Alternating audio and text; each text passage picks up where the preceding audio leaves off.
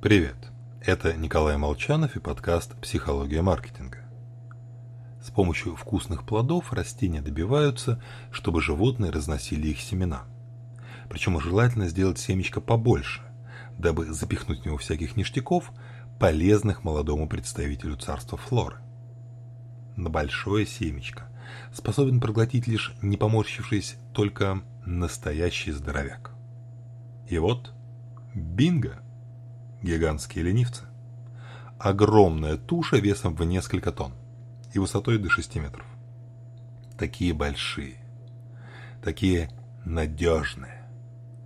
Положиться на них и выгодно, и безопасно. Что и сделали беззаботные авокадо. Все шло замечательно, пока около 10 тысяч лет назад гигантские ленивцы не вымерли.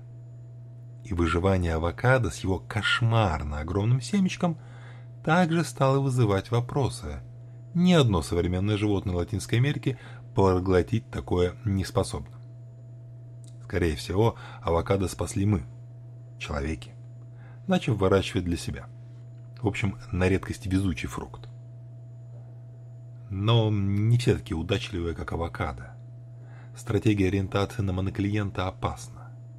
Если уж от этого никуда не деться, если наш бизнес зависит от считанного числа заказчиков, тогда работаем на опережение. Предугадываем желание заранее, до того, как заказчики пойдут по рынку сами. Главное – не допустить основной ошибки в работе с прибыльными ключевыми клиентами, начать их переобслуживать. Ценных потребителей награждаем, но не чрезмерно. Иначе поймут, что мы в них нуждаемся. А это попытки торговаться, капризное поведение. Так что не переобслуживайте. С вами был Николай Молчанов.